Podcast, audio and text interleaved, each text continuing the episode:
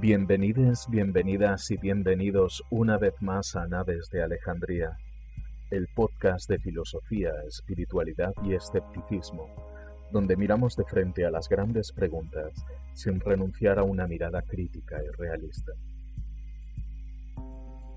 En este episodio estaremos hablando sobre la condición de la fe, su significado para la espiritualidad, el sentido de las creencias que sostenemos, y si éstas tienen alguna relevancia y utilidad real en la espiritualidad.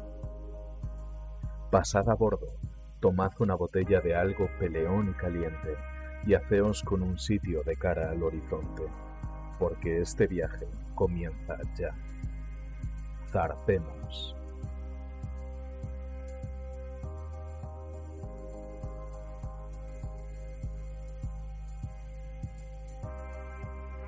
Si eres como yo, de niño habrás tenido que sufrir interminables horas en el banco de una iglesia.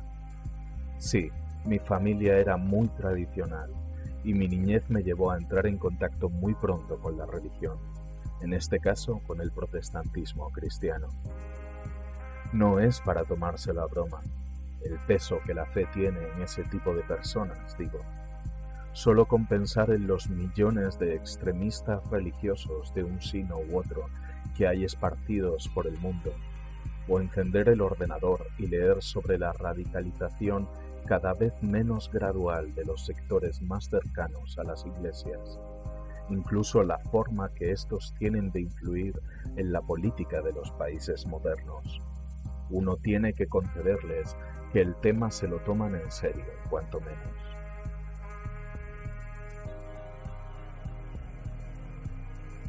Esto tampoco es algo nuevo, la verdad. Lo sufrimos ahora y parece que es la primera vez porque, uno, tenemos muy poca estima por la historia de nuestras sociedades y dos, quizá ahora tengamos menos miedo que antes y estemos más despiertos. Pero la religión lleva haciendo la de rasgarse las vestiduras y quemar a gente desde que el tiempo es tiempo. Y no me extraña, teniendo en cuenta que de qué forma nacieron estas religiones mayoritarias, a través de qué mecanismos sociales y con qué fin. La antropología lleva estudiando estos temas desde sus inicios. Es sabido que las religiones, más allá de sus mitos, fueron en realidad elementos de civilización y cohesión social. Es decir, no hay absolutamente un solo gramo de espiritualidad en ninguna religión.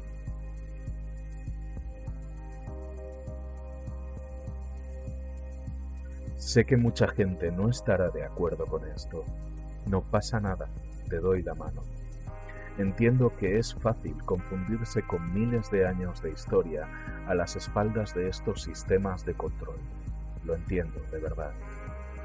Pero parémonos un momento a estudiar la historia. Hagamos uno de esos viajes astrales que tanto les chiflan a los forofos de la New Age y vayamos a analizar qué supusieron en realidad en su momento el nacimiento de estas religiones.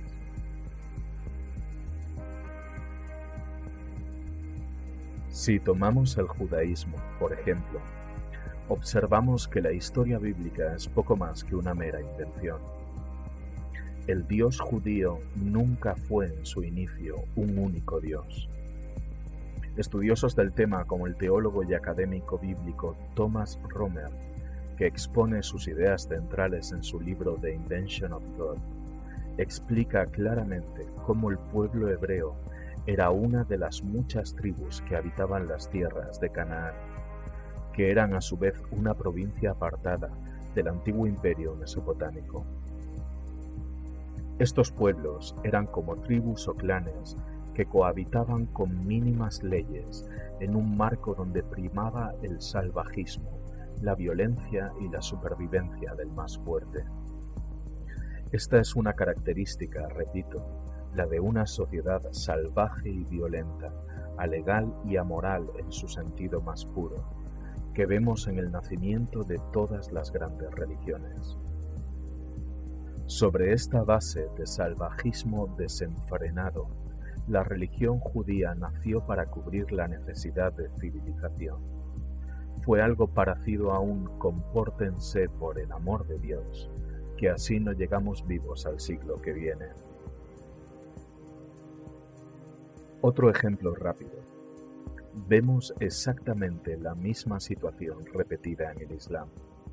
Las tribus preislámicas eran tribus nativas, no muy diferentes de lo que hoy en día serían para nosotros los clanes que encontramos en los nativos australianos o los quechua que sobreviven en las selvas del Perú. No existía en ellas un elemento cohesionador, ni en este caso ni en el caso de los pueblos cananeos, que permitiera plantear una sociedad con un mínimo de futuro.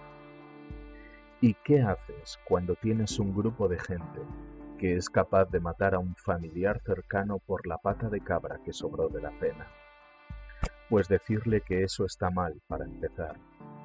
Pero ¿cómo haces que alguien así te obedezca?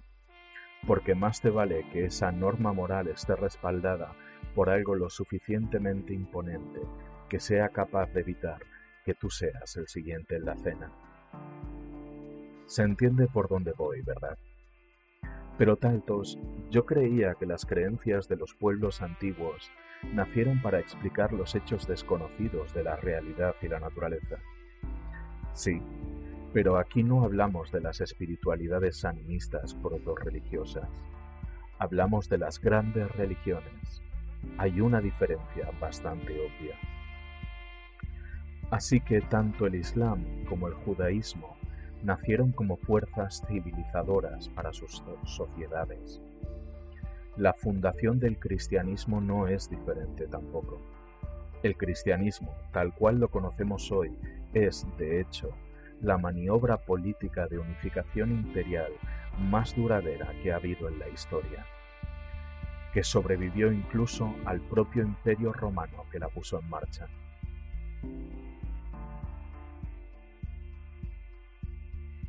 Pero una maniobra así necesita una herramienta lo suficientemente poderosa como para que la gente esté dispuesta a matar por ella. En el caso del fenómeno religioso, esto fue la mayor arma de destrucción masiva que ha conocido jamás la humanidad, la fe.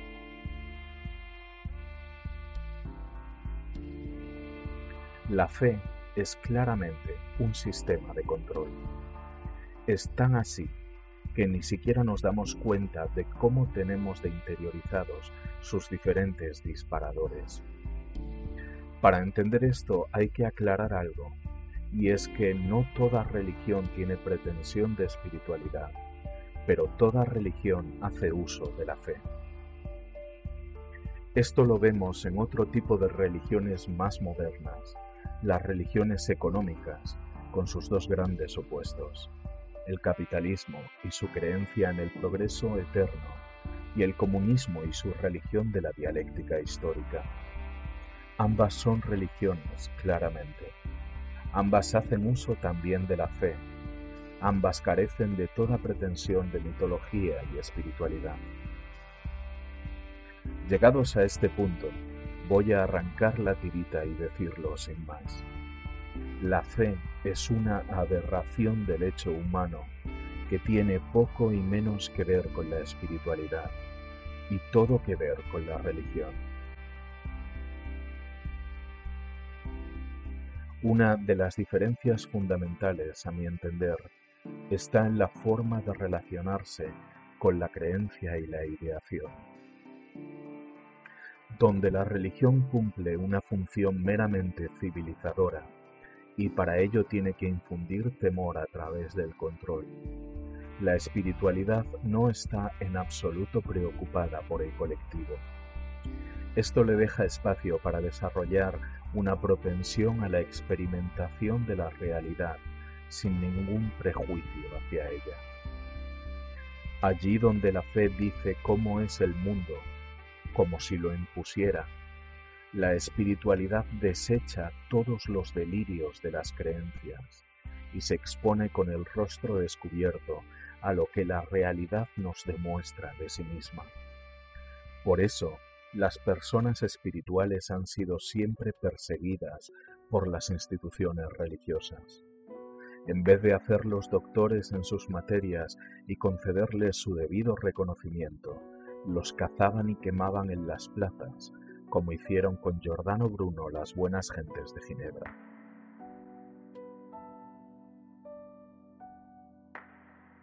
Y es que la premisa fundamental de la espiritualidad es esta. Nada es verdad.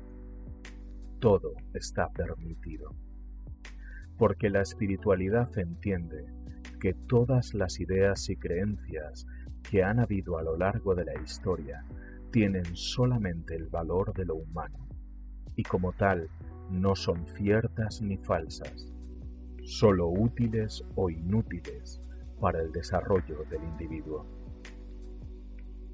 Dejemos que este pensamiento nos cale un segundo. Lo repetiré. Nada es verdad todo está permitido. No hay verdad revelada en ningún rincón de la historia. Nada es cierto o falso, solo útil o inútil. Lo espiritual tiene siempre el carácter de lo transracional y transpersonal. Es decir, no se puede alcanzar un valor netamente espiritual por el mero razonamiento o los valores culturales y sociales. Lo espiritual implica transgredir un límite, violar una norma. Si no es así, siempre se mantiene a nivel de lo profano y lo meramente religioso. Y lo profano y lo religioso es una enfermedad de mil rostros, pero una única condición, la mediocridad y el acomodo. La transgresión de lo espiritual atraviesa las alambradas de la naturaleza humana y fuerza a ir más allá de todas las identificaciones del individuo. Esto es necesario para demostrar el delirio ilusorio del discurso sobre el que sustentamos nuestro sentido de yoicidad. Porque hay algo más adentro. Quizá, no lo sé, habrá que investigar. La fe y la creencia como medios de control, como potencias civilizadoras, no tienen cabida alguna en la espiritualidad experimental por la que abogo. Nadie que crea en algo, lo que sea, está cerca ni un poco de una realización espiritual verdadera. Sé que esta es una afirmación tremendamente impopular. Me hago cargo pero dame unos minutos y te explicaré por qué pienso así. Pensabas que habíamos terminado. Ay, querida, aún nos queda lo mejor.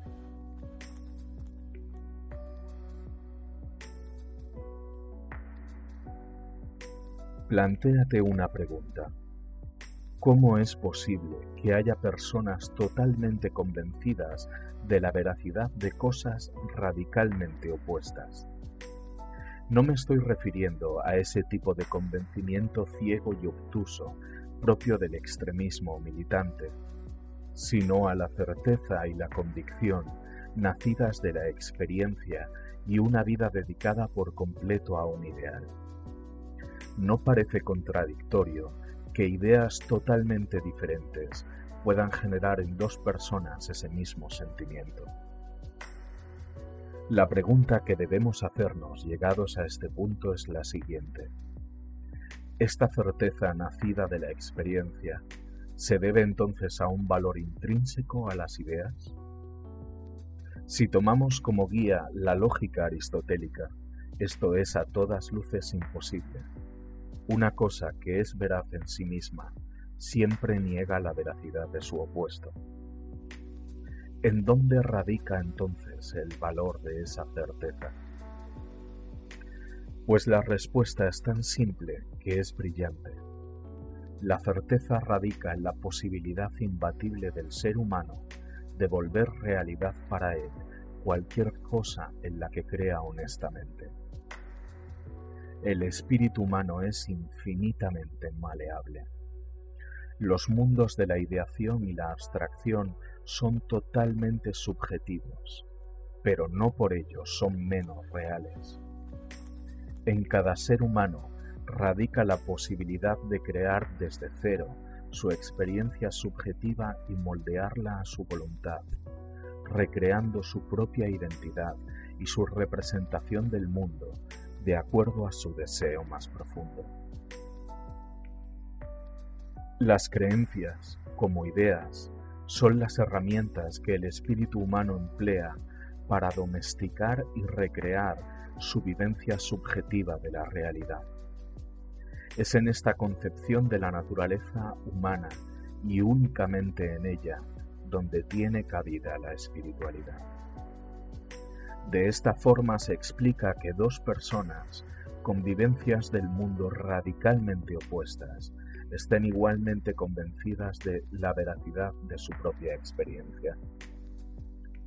La espiritualidad lo que hace es volver la mirada desde la creencia externa a las reglas ocultas que rigen este microcosmos de la subjetividad individual y hacer tomar conciencia a la persona de que las creencias lo moldean, sí, pero también le encadenan. Solo tomando conciencia del poder de estas leyes del pensamiento, la persona sigue una senda espiritual que puede quebrar el determinismo de la fe y permitirle erigirse como su único Dios.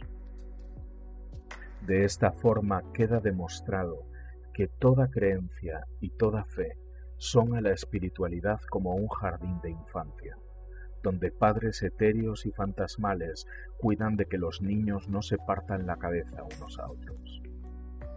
Dar el paso a comprender que cualquier idea es simplemente una herramienta significa volver la atención del pensamiento hacia sí mismo, para estudiar con detenimiento los entramados de la propia mente, en busca de una libertad incontestable y soberana. En fin, por hoy el viaje debe terminar. Regresamos a tierra. Cuidado con derramarme la cerveza en cubierta. No me robéis una jarra que no hay presupuesto, cabrones. Buen viaje de vuelta. Non serviam.